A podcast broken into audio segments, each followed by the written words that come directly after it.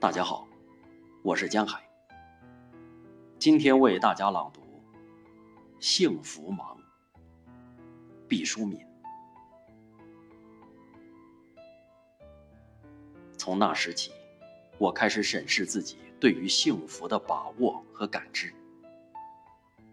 我训练自己对于幸福的敏感。我像一个自幼被封闭在洞穴中的人。在七彩光下，学着辨析青草和鲜花，朗月和白云。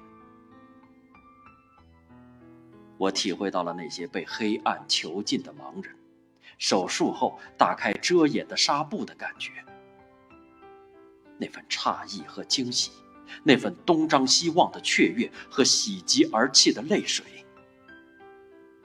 是多么的自然而然。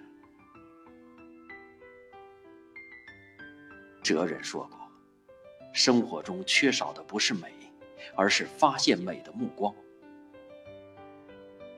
让我们模仿一下他的话。生活中也不缺少幸福，只是缺少发现幸福的眼光。幸福盲，如同色盲，把绚烂的世界还原成了模糊的黑白照片。